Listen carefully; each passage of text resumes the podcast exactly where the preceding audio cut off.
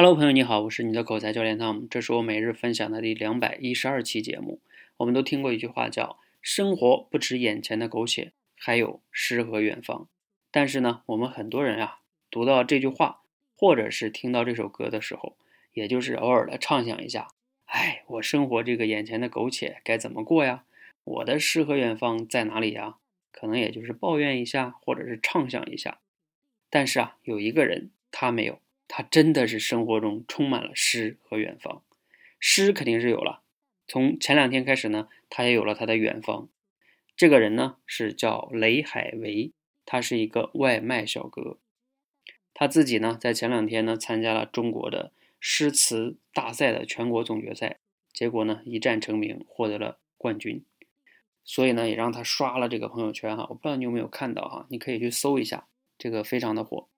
那我今天呢就不想聊这个新闻具体的细节了哈，因为呢我给你准备了视频，你可以看一看现场中他那个在总决赛的一个表现，一共就十多分钟，尤其是他击败了他的对手，也就是获得亚军的那个北大的才子，他上一届就是亚军，那真的是非常有实力的一个人，但是呢他非常的啊，我就不透露了哈，你们去看一看，非常有意思。那我今天呢关于这个故事就不想多讲太多了哈。因为这个后边还有我给你准备了第二个视频，第二个视频呢更有意思，是在讲他自己的一些生活的状态，比如说他在送外卖的过程中怎么样去背背这些诗，他脑子里边熟读熟背下来哈，有一千多首唐诗宋词啊，非常非常厉害，你可以看一看他是怎么背下来的。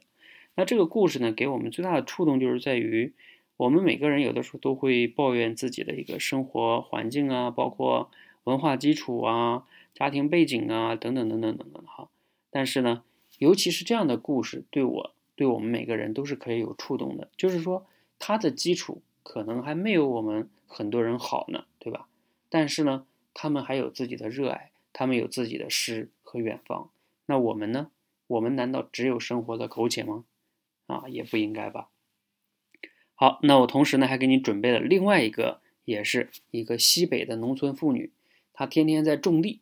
然后呢，他也有他的诗和远方。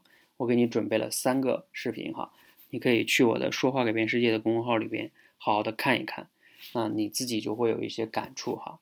我们希望呢，每个人都生活不止眼前的苟且，还有诗和远方。你可以关注“说话改变世界”的公众号，回复“外卖小哥”四个字，你就能看到这两个视频，还有我给你准备的另外一个西北的那个妇女，她那个诗和远方的故事。